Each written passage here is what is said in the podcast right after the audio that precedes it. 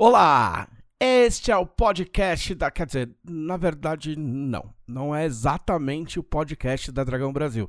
Calma, não assusta. Uh, essa é uma edição especial do podcast da Dragão Brasil. A gente resolveu reunir uma edição especial que teve do Supremo Tribunal Regreiro, que é um programa que a gente tem no canal de, do YouTube da Jambu. Uh, com a presença do Guilherme Deisvalde, Rafael Deisvalde e o Thiago Rosa.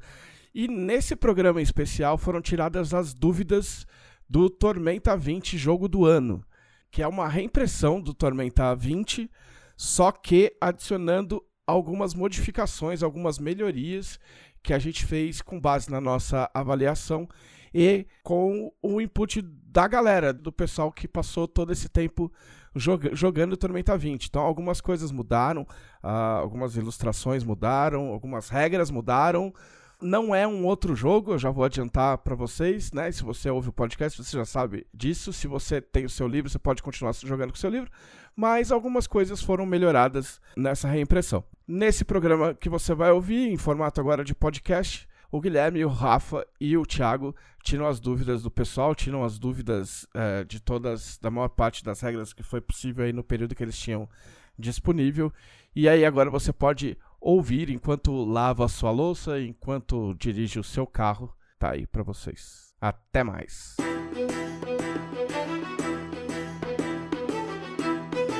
Todos de pé? Está começando mais uma sessão ordinária do Supremo Tribunal Regreiro. Eu sou o mestre juiz Guilherme Desvalde e estão aqui comigo o mestre juiz Thiago Rosa e o mestre juiz Rafael Desvalde. Vamos à pauta do dia com o mestre Rafael. Uh, só um pouquinho, eu acho que. Será que entrou? Eu, tô... eu recarreguei aqui a minha tela, não. Ah, entrou, entrou, tava com um pouquinho de delay. Então confie então... na justiça. bom dia, boa tarde a todos. Uh, bom dia aos meus colegas do tribunal, uh, senhor Guilherme, doutor Tiago. Uh, saudações a todo mundo que está nos assistindo aí no plenário. Acho que é isso, né? O lugarzinho que o pessoal fica sentado lá é plenário, nas cadeirinhas. Me chamou Hã? de senhor, chamou o Thiago de doutor. Doutor. Eu tô. Eu, tô eu, eu, comecei a fazer cirurgia de velho, eu abracei a geriatria. É isso. Uh, para hoje nós temos muitas dúvidas e, se tudo der certo, muitas respostas também.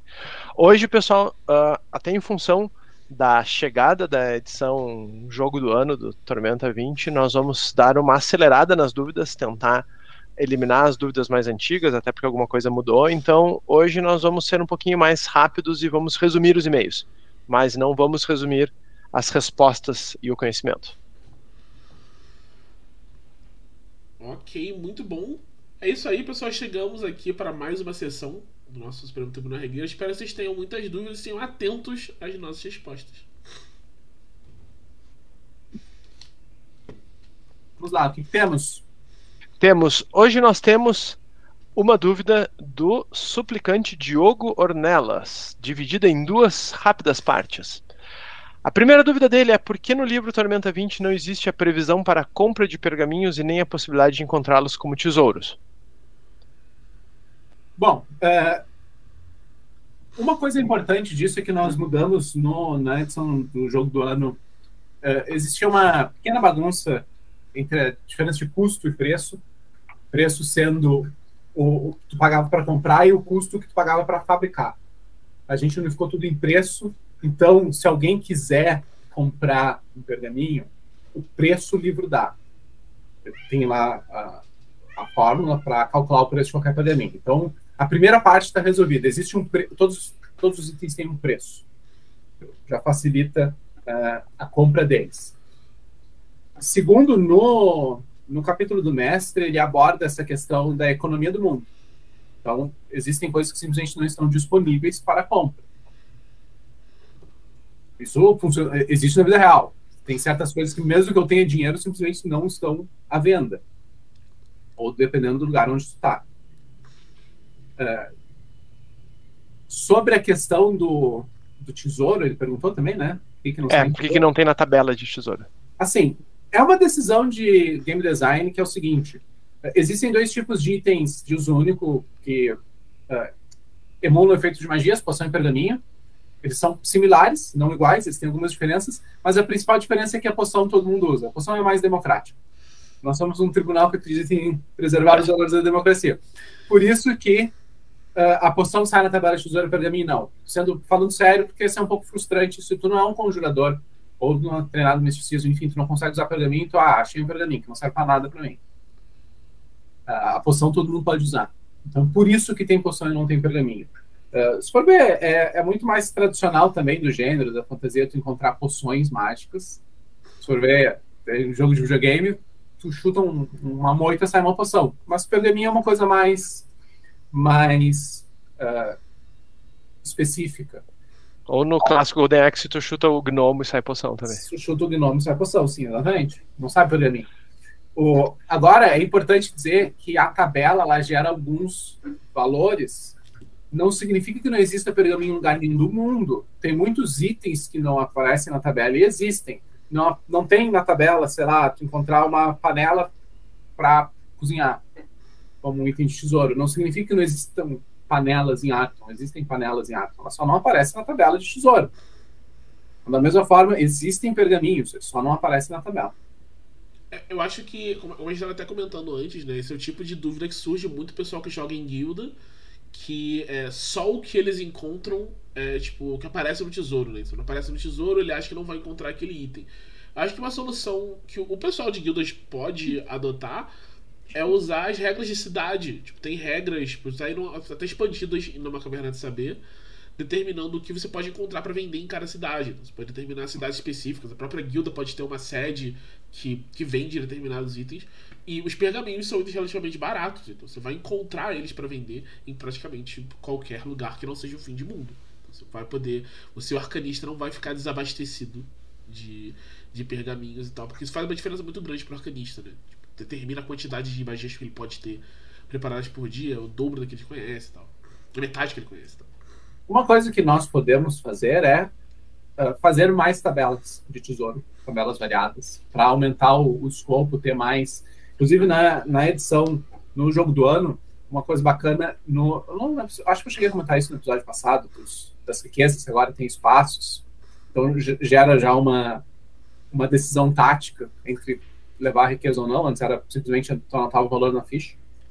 Então, uh, assim como isso tornou, foi uma mudança que tornou a tabela de tesouro mais rica, a gente pode fazer mais tabelas de tesouro, pode ser um, um conteúdo da, Dicas de Mestre, por exemplo Novas tabelas. É, uma tabelas de tesouro por tipo de local. Ah, quais seriam os tesouros que poderiam ter uma biblioteca?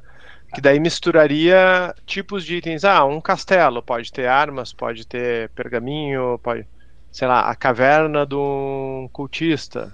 Dificilmente vai ter, sei lá, armas, talvez esteja só pergaminhos e outras coisas. Então, acho que seria uma coisa bem interessante, bem legal de fazer. A Rafa já ganhou a pauta do mês que vem. Não precisa nem pensar. Graças ao jogo, tá aí no chat, inclusive. É. Sim, tá acompanhando. É, ele mesmo disse que mandou as perguntas antes do livro ser atualizado. Mesmo assim, a gente vai respondendo porque pode ser dúvida de outras pessoas ou até. Uh... Bom, uh... a outra parte da dúvida dele é se existe previsão para uma poção de mana maior. Se a tecnologia. Sim. É que a... exi... No Tormenta RPG nós tínhamos mais suplementos, né? consequentemente mais conteúdo, e existiam itens alquímicos mais avançados. Nós estamos trabalhando até num conteúdo, agora a gente vai ter uma reunião sobre isso logo após o STR, que já aborda isso. Eu não posso falar ainda exatamente o que é. Mas sim, está nos, nos planos próximos expandir os itens alquímicos. Assim como a gente expandiu para o lado de ter esotérico e ter os catalisadores, os próprios, que agora a gente chama dos preparados alquímicos, né, esses itens alquímicos de usúnio, vão ser expandidos também. Então acho que era isso dessa dúvida dele. Passamos para a próxima. A próxima é bem objetiva também do Diogo. Uh, basicamente, ele pergunta se os encantos do livro Tormenta 20 podem ser aplicados a itens esotéricos. Em especial, alguns encantos de armaduras e escudos poderiam ser aplicáveis, mas os de armas poderiam ser adaptados. Assim, oficialmente, não. Itens esotéricos são um tipo diferente de item. É possível que haja, que surjam algumas interações esquisitas. Na prática, eu como mestre deixaria. Só que eu analisaria caso a caso. Porque a gente sabe que é um conteúdo que por enquanto não existe, né? não existe encanto para esotérico. Mas se vocês forem ver as melhorias, né, que são as modificações mundanas, uh, existem para armas, para armaduras, para esotéricos, para ferramentas, é por categoria. Então a gente vai seguir a mesma lógica para os encantos. Tem encanto de arma, encanto de armadura, vai ter encanto para esotérico, só não tem ainda. Enquanto não tem, acho bem justo que use adapte-os de armas. Até eu vou responder uma coisa meio guarda-chuva para várias, várias dúvidas parecidas. No T20 Jogo do Ano, nós incluímos vários conteúdos base fundamentais que nós considerávamos bem importantes para o jogo e que vão ser expandidos futuramente, mas dentro de um limite de espaço. Então, o requisito para que existam encantos para itens esotéricos era os esotéricos estarem em algum lugar. Então, eles estão no básico agora. Mas tudo isso foi organizado, estruturado para que a gente possa ampliar esse conteúdo em suplementos e tudo mais. Mas, obviamente, nem tudo coube no básico, né? Uh, Gui, o pessoal tá perguntando se esse STR vai ficar salvo no canal e por que, os outros não estão. Eu me lembro do Matheus estar tá comentando alguma coisa, mas eu acho que é temporário, né? É, não. É uma questão do YouTube, quando a gente faz a, a live pra lá, ele tava colocando tudo como não listado. Todos eles estão salvos no canal.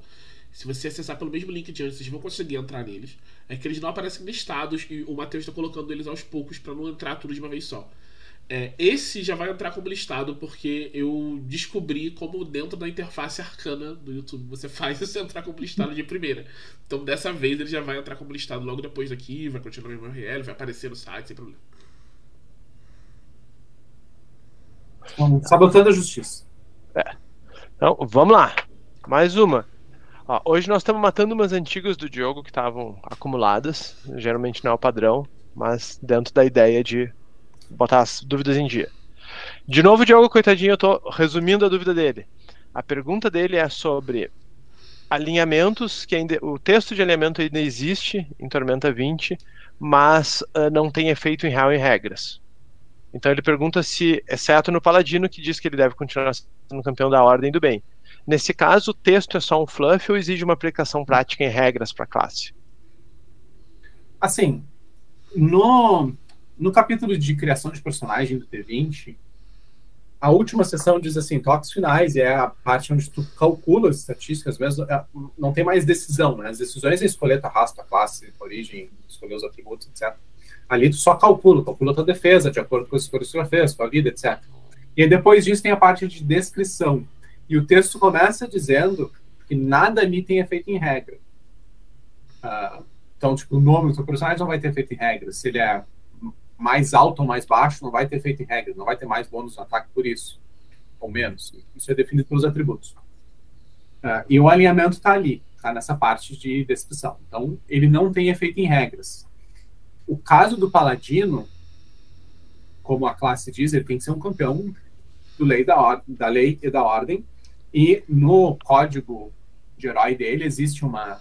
Vamos até puxar aqui o texto, para não falar de cabeça. Aqui, ó. Código do herói. Você deve sempre manter sua palavra e nunca pode recusar um pedido de ajuda de alguém inocente. Além disso, nunca pode mentir, trapacear ou roubar.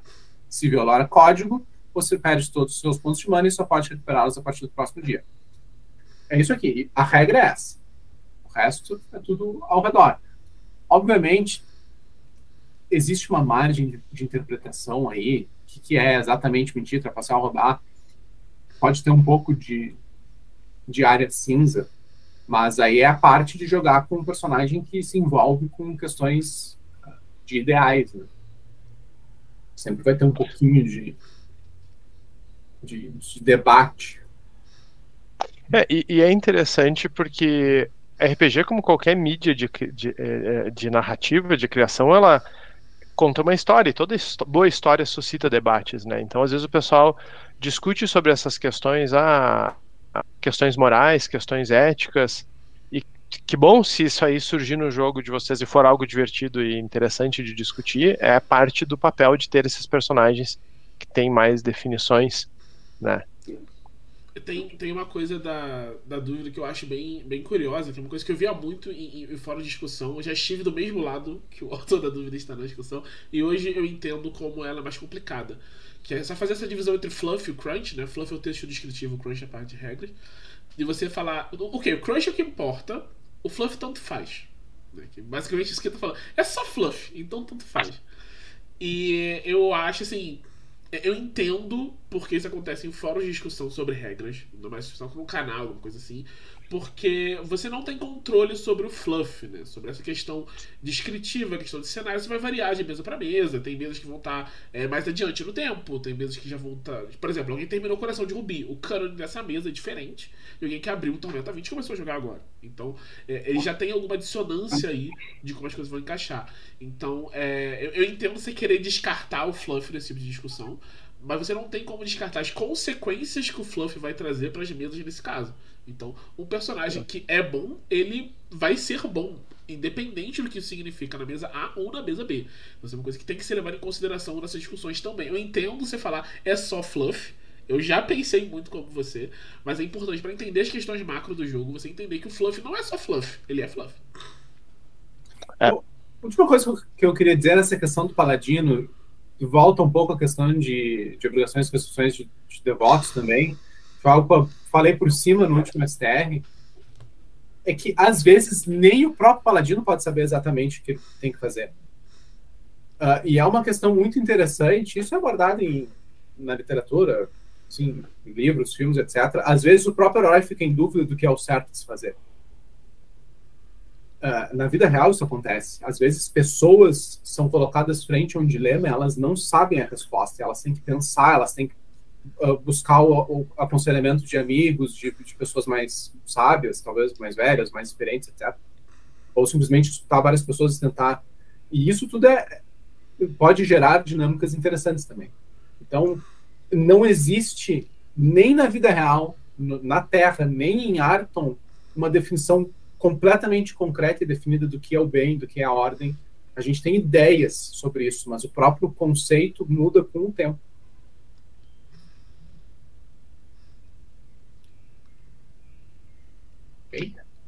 Beleza, acho que essa aí.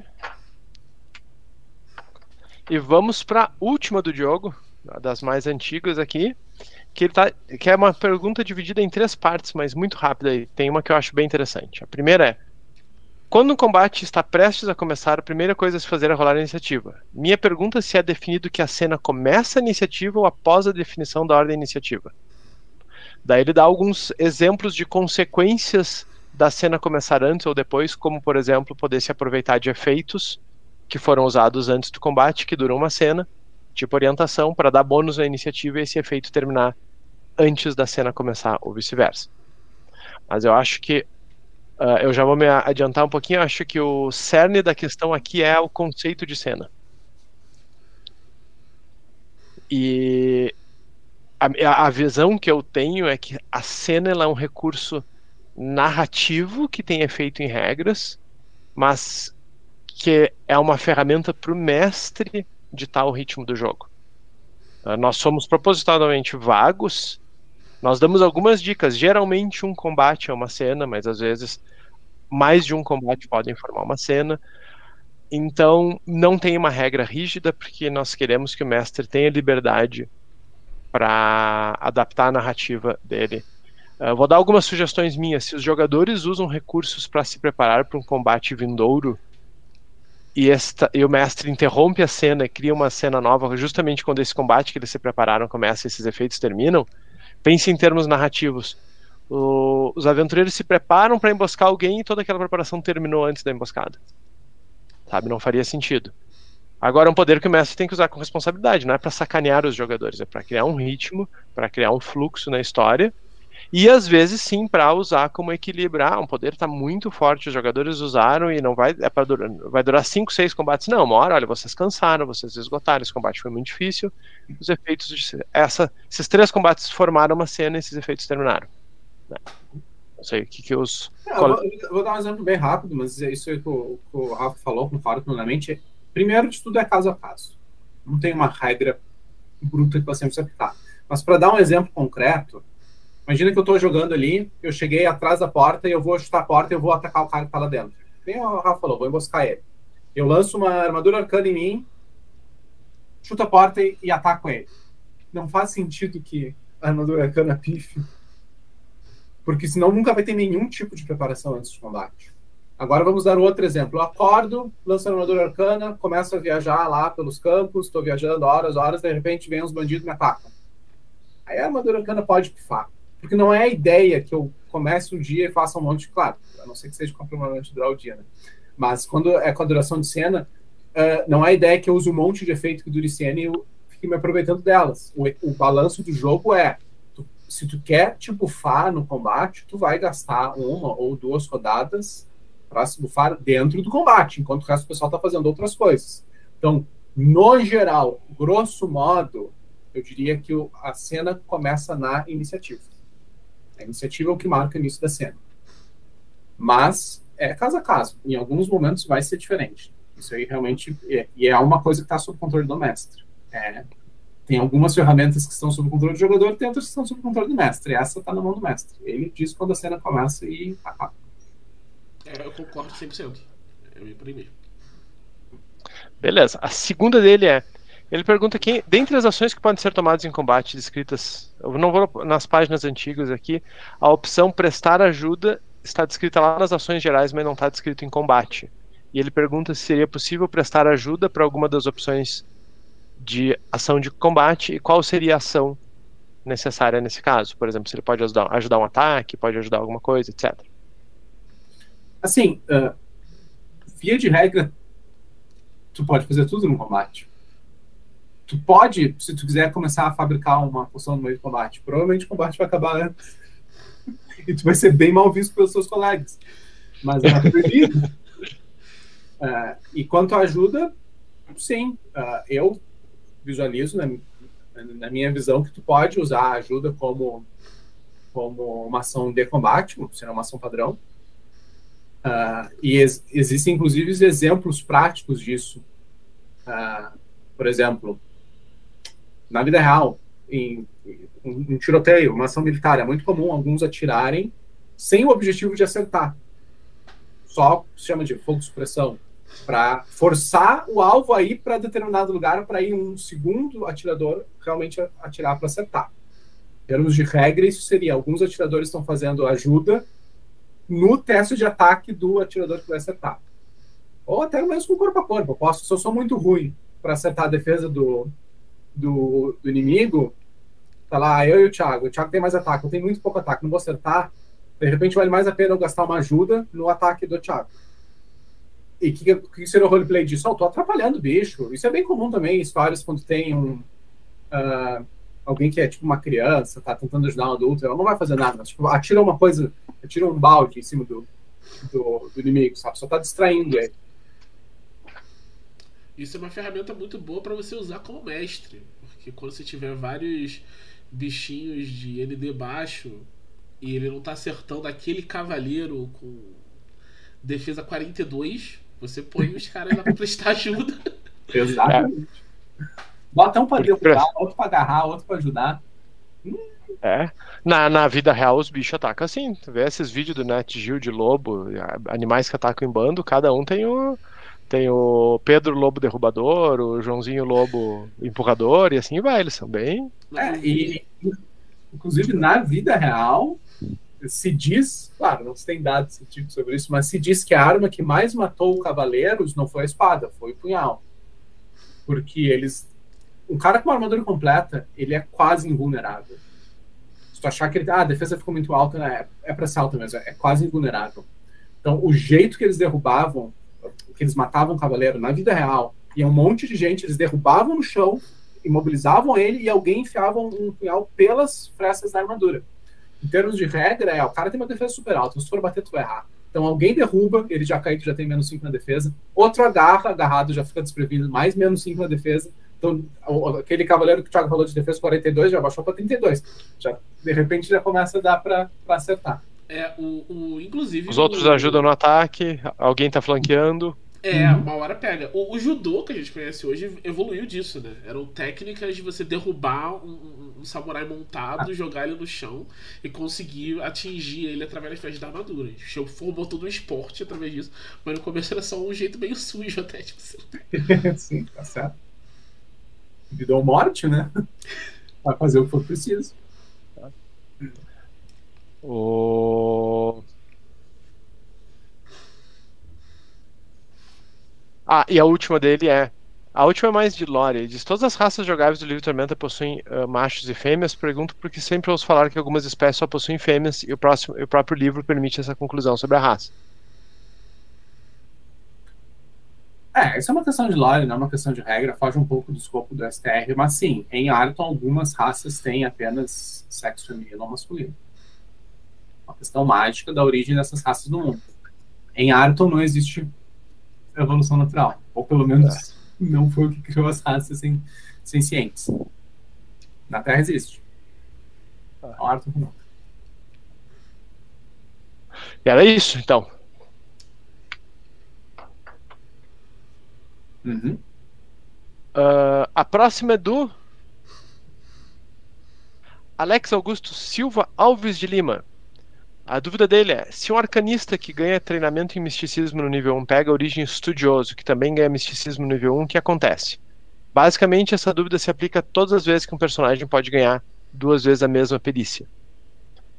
Bom, as origens são feitas de modo que o personagem pode escolher quais perícias ele vai pegar. Então, em princípio, ele não vai pegar uma perícia que ele já vai ganhar com a classe ou com algum outro lugar.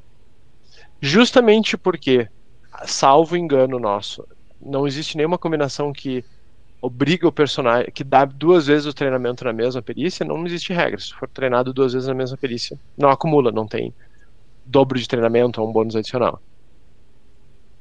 É, sim. Essa, essa era bem simples. Próximo. A próxima é do Peraí que deu uma.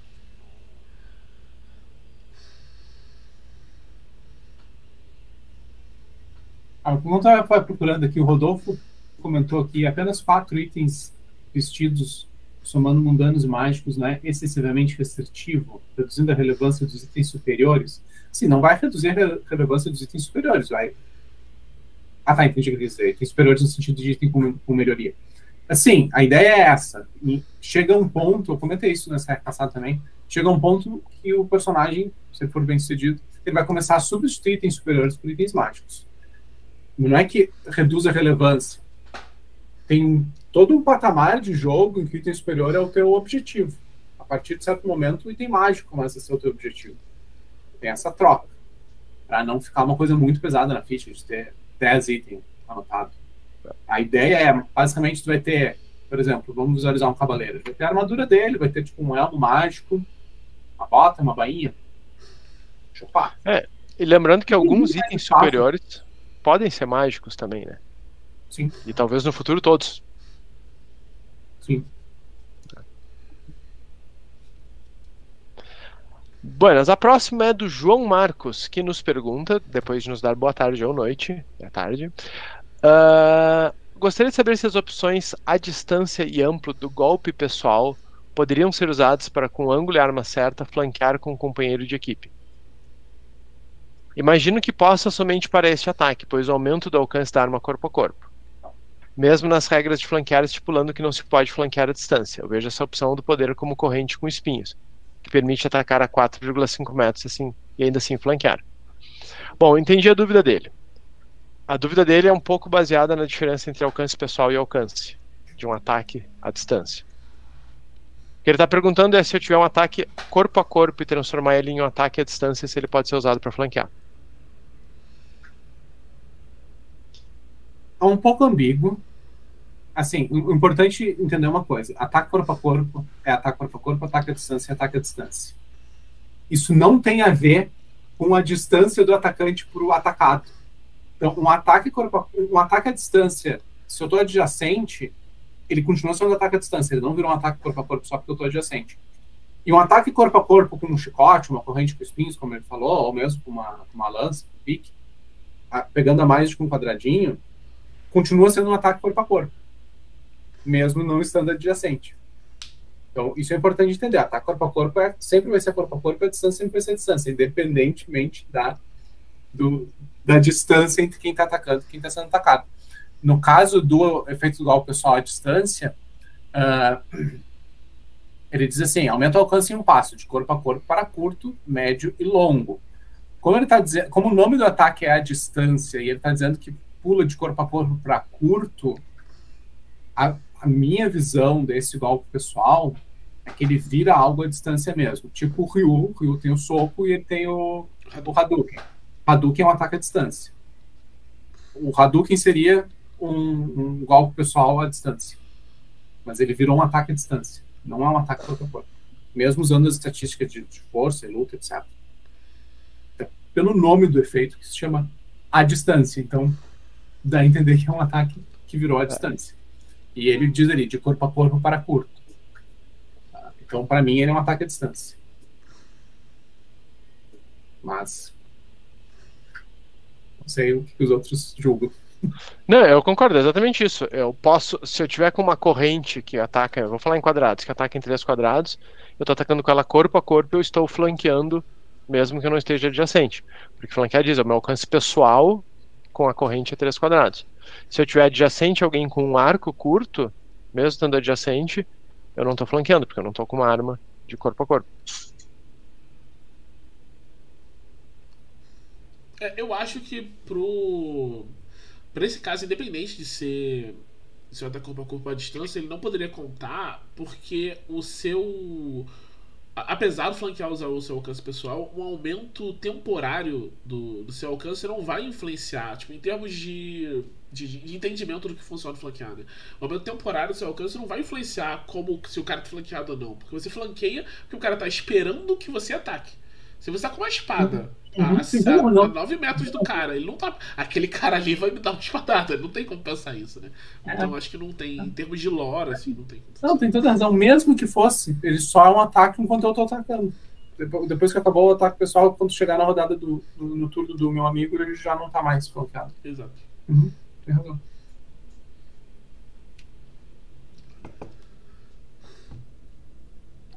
Beleza. Respondida. Vamos para mais uma.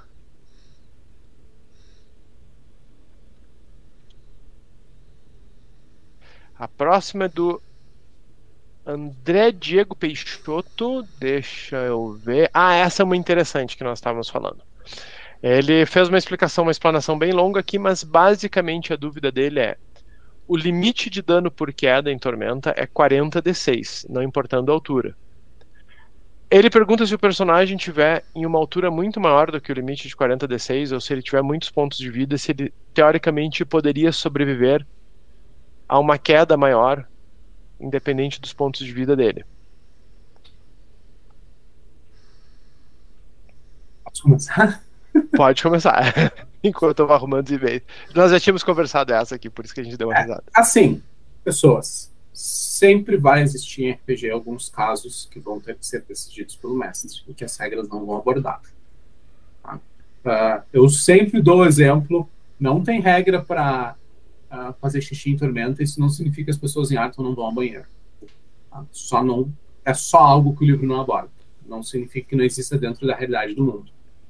Tá? Uh, existe essa regra do limite do dano, porque até na vida real existe velocidade terminal e a, partir da qual não faz mais diferença se tu caiu. Eu não, não, sei de cabeça a distância, mas a partir de certa distância tu não vai cair mais rápido consequentemente, não tomaria mais dano. Uh, dito isso, também existem casos de pessoas que caíram de, de alturas absurdas. Existem casos documentados de pilotos, piloto de caça, que o avião foi abatido e o cara ejetou e o paraquedas não abriu e na prática ele caiu em queda livre a mais de mil metros de altura e sobreviveu. Por uma condição...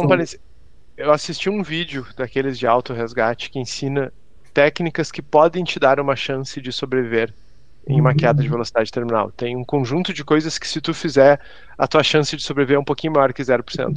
Mas é. Então, assim, existem coisas bizarras no mundo.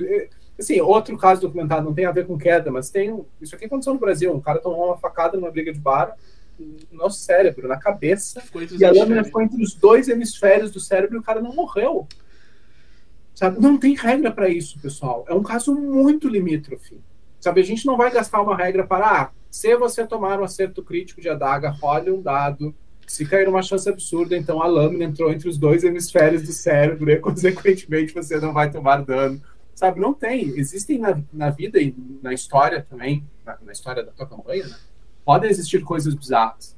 Então, tu pode pular de uma, de uma altura absurda e sobreviver. Mas provavelmente tu vai morrer. E aí é simplesmente uma questão do mestre usar o bom senso de uma pessoa pulando do, sei lá, do topo de uma torre muito alta. Ela morre.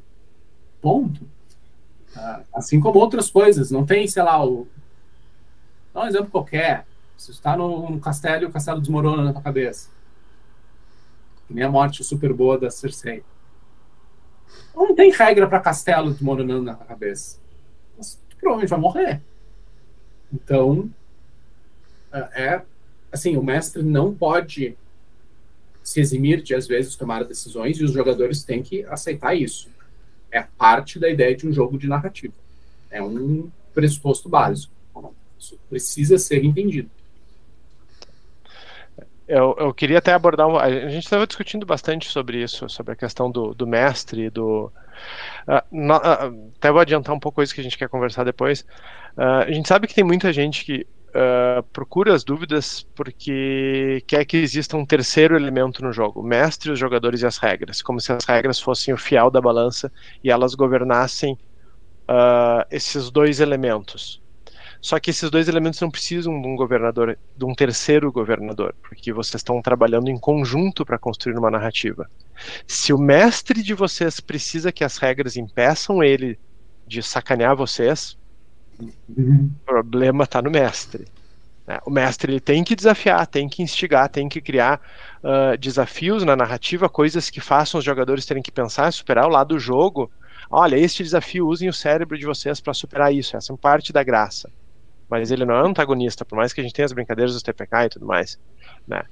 Por outro lado, eu vou dizer uma coisa triste: o mestre tem poder infinito, porque tem um monte de dragão. Se vocês matarem os três primeiros, ele pode botar mais sete. Se o mestre quiser matar vocês dentro das regras, ele vai e a gente não tem como impedir isso. A gente não pode dizer, olha pessoal, o mestre só pode usar sete dragões ao longo da campanha. Então já está no bom senso do mestre. Né? Tem várias coisas que o mestre vai ter que arbitrar. Né? Então, confiem mais, conversem mais, e às vezes vocês vão ter que. Assim como ele diz que o Goblin se chama José e vocês acreditam nele, quando ele disser, olha, cair de 3 mil quilômetros de altura mata, confiem nele também. Mata.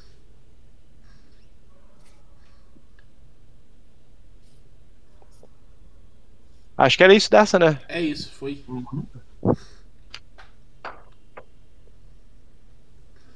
Og, tem gente que tá, ainda tá digerindo o lance da facada. Eu me lembro dessa. Da tomografia. Até saiu a tomografia desse cara e tudo mais. Sim, eu lembro dessa história. O que mais me chocou na história é que o, o cara levou a facada e voltou para casa. Demorou dias pra ir no médico. Sim. e tem. Bom, a próxima aqui. A próxima é aquela que nós estávamos conversando. O Gustavo Freire Schaffhauser, espero ter pronunciado corretamente, Uh, nos pergunta o que define e caracteriza uma magia de dano recorrente. Daí ele apresenta várias. Uh... Rafa? Hã? Acho que caiu aqui a hora. Só falando. Ah, acho que tá indo. Ah, não, tem gente dizendo que tá ok. É, acho que. Pessoal, é, aqui pra mim tá carregando. Deu uma. É, deu uma travadinha aqui.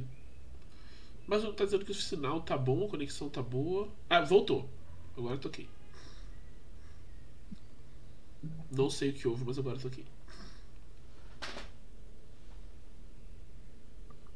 Ah, eu digitei alguma coisa aqui e apareceu na. Ah, é, o pessoal tá dizendo que tá ok. Então vamos lá. Retoma essa pergunta. Bom, então ele diz assim: ó, o, Gustavo Freire Schaffhauser, espero ter falado certo, mandou duas dúvidas de magias. A primeira é: o que define e caracteriza uma magia de dano recorrente? Daí ele faz algumas elucubrações sobre respostas do FAQ. E a base dele é: no, na página 42 do FAQ, é dito que para magias de dano recorrente, os bônus em rolagens de dano são aplicados apenas à primeira rolagem de dano da magia. Então é dado um exemplo utilizando o poder de arcanista arcano de batalha magia ferver sangue. Lendo isso surgiu a dúvida: isto é uma máxima que se estende para todas as magias com possíveis múltiplas rolagens de dano? Caso o termo recorrente se refira a todas as magias com mais de uma rolagem de dano, poderíamos dizer que o poder arcano de batalha se aplica apenas a uma vez por magia independente das características da magia. Basicamente, assim, a dúvida dele é sobre. Bom, pessoal, o que é recorrente? Recorrente é aquilo que se repete. Tanto que uh, as, a magia que a gente usa de exemplo, ferver sangue, e a, aquela que usa uma fle, a fle, a flecha ácida, acho, né? Flecha ácida. Que é uma magia que faz dano e esse dano se repete em intervalos de tempo, geralmente uma rodada. Como consequência do dano se repetir, existem múltiplas rolagens de dano, mas o inverso não é verdadeiro. Nem toda magia que tem múltiplas rolagens de dano é uma magia de dano recorrente. Por exemplo, Seta Infalível de Talude não é uma magia de dano recorrente. Ela faz dano uma num momento em um ou mais alvos. Então, basicamente, o que é uma magia de dano recorrente? É uma magia que causa um dano e este dano se repete mais vezes no futuro. Em uma quantidade em um intervalo definido pela magia. É isso. Nessas magias, qualquer bônus em rolagem de dano só acontece na primeira instância do dano. Naquelas repetições não acontece.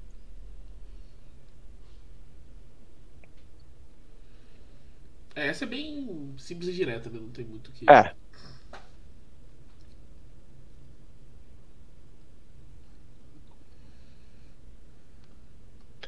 E daí depois, claro, daí tem uma pequena confusãozinha aqui sobre o recorrente, porque ele, ele pergunta se magias que causam dano mais de uma vez, os bônus de dano se aplicam uma única vez. Daí entra num exemplo como o seta, seta de talude, que se eu usar em mais de um alvo, ela vai fazer dano em uma vez.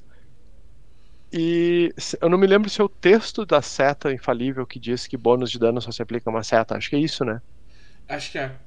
É o texto da magia. É. é, é porque a magia é o conjunto de setas. Tu ganha um Aham.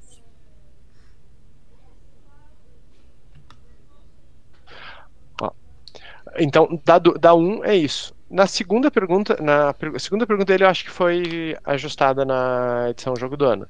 Ele diz: condições de medo e mentais podem afetar criaturas com inteligência nula? Essa é uma dúvida do FAQ. Não, criaturas com inteligência nula não têm mente, por isso não podem sofrer esses efeitos. Uh, na edição Jogo do Ano, nós temos uma seção que tem as classificações de efeitos. E nessas classificações, isso é explicado. Realmente não tinha isso. Uh, isso não estava explicado de forma direta na edição Financiamento Coletivo, mas agora isso está bem esclarecido tipos de efeitos que afetam criaturas com inteligência nula ou não. E é isso. Depois ele manda uma sugestão sobre o FAQ, que é a questão de numerar as perguntas. Mas nós não numeramos porque o, a ferramenta que a gente usa não tem uma numeração automática. Como as perguntas não são inseridas no fundo, cada pergunta que a gente colocasse teria que mudar toda a numeração de tudo que vem depois. Era isso desse aqui. Acho que foi. Temos mais tempo para mais uma? Acho que temos tempo para mais uma e eu acho que a próxima é curtinha. A pergunta é do Lucas Henrique. Bom dia, ilustríssimos senhores de Tamurá. Ele já estendeu a, a vigência do STR, a área de abrangência, para o outro lado do, do mar lá. Uh, o talento ataque giratório permite. Eu acho que essa dúvida é de. É de de O talento ataque giratório permite gastar minha ação padrão para fazer um ataque contra cada oponente no alcance, no lugar de todos os meus outros ataques.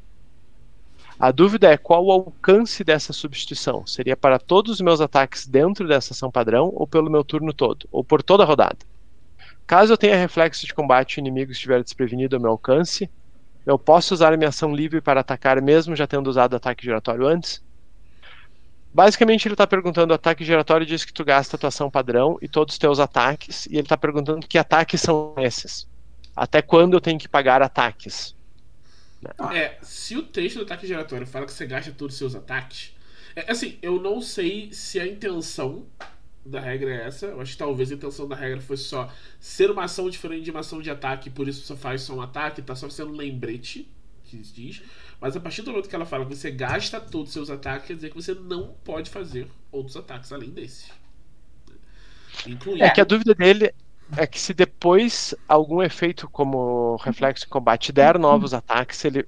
Se ele... Não, é, é, é, só porque na época do Império de Jade a gente ainda usava o nome de ação atacar. Como, assim como no primeiro, na, na versão 1.1, até a versão 1.1 do T20. Uh, substitui isso por ação agredir, para ficar bem claro. Tu faz a ação padrão agredir, substitui todos os ataques dessa ação padrão agredir por fazer um ataque em cada oponente no alcance. Só. Se tu ganhar um outro ataque por, outra, por outro efeito mais tarde, aí tu pode fazer esse outro ataque. Se tiver o reflexo de combate, pode fazer. Tu está trocando todos os ataques da ação padrão agredido. Vamos usar essa nomenclatura que fica mais claro. Foi o motivo pelo qual a gente trocou. É, por exemplo, se eu, se eu uso duas armas, eu tenho o equivalente a ambidestria de Império de Jade, significa que eu não posso fazer os meus dois ataques. Eu faço um ataque giratório. Os dois estariam dentro da ação agressiva. Uhum. É. E ele tem uma, uma, uma pergunta adicional sobre isso, que é: se ele tiver o talento trespassar e usar um ataque giratório, ele pode realizar um outro ataque como uma ação livre? Ah, pode. Dei o ataque giratório. Peguei três bichos. Terceiro eu derrubei. Tenho trespassar. Sim. É Sim. outra instância. É só os ataques que ele faria pela ação. Faz uma, uma ação de atacar, barra agredir.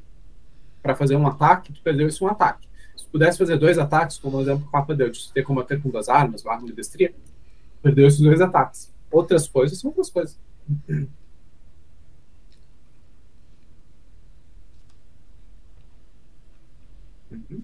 Uh, essa então, respondida. Respondida. Ok. Uh, é isso. Dito que. É, em teoria, uh, agora a gente abriria um espaço, uns minutinhos para o pessoal fazer algumas.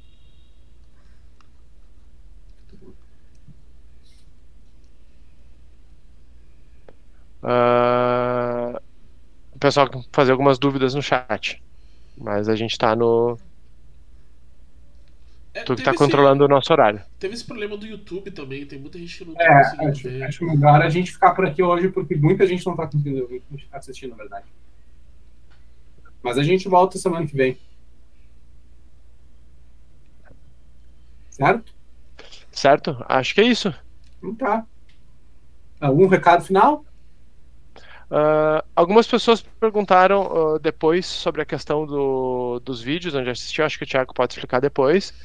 E o pessoal perguntou para onde que manda feedback do Tormenta Edição Jogo do Ano. Podem mandar para o e-mail do programas, arroba jamboeditora.com.br, só colocar no assunto feedback uh, T20. É, sobre onde assistir, pessoal, eles estão na, na lista de vídeos do, do YouTube mesmo, eles estão, listados lá. Eu não sei se tem uma playlist ainda separada do, do STR, vou verificar com, com o Matheus para ver se ele, se ele monta uma. Porque tentando montar, a gente pode até programar, na hora que a gente transmite, ele já entra na playlist e fica muito mais tranquilo para você acompanhar depois. Isso aí, tem, tem uma playlist sim. Tem ah, só então. ver se tudo certinho. Mas nenhum vídeo se perde, pessoal. Se alguém não conseguiu assistir algum, foi só essas, esses probleminhas que o Thiago explicou de, de listado e não listado. Então tá, pessoas, a gente sabe que deu um probleminha aqui no final, muita gente não conseguiu assistir, mas vai ficar tudo gravado. E semana que vem estamos de volta.